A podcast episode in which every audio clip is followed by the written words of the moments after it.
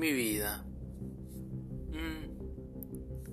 Explicada y contada eh, a través de podcast para un amigo, así que las opiniones de las demás personas puede que me chupen bastante un huevo.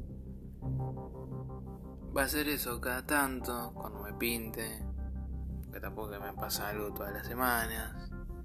Así que vamos viendo, ¿viste? y poco más que que te diga, soy yo hablándome en mi teléfono, así que no rompan los huevos, eh, está claro. Voy a tener que contenerme un poco y hasta luego.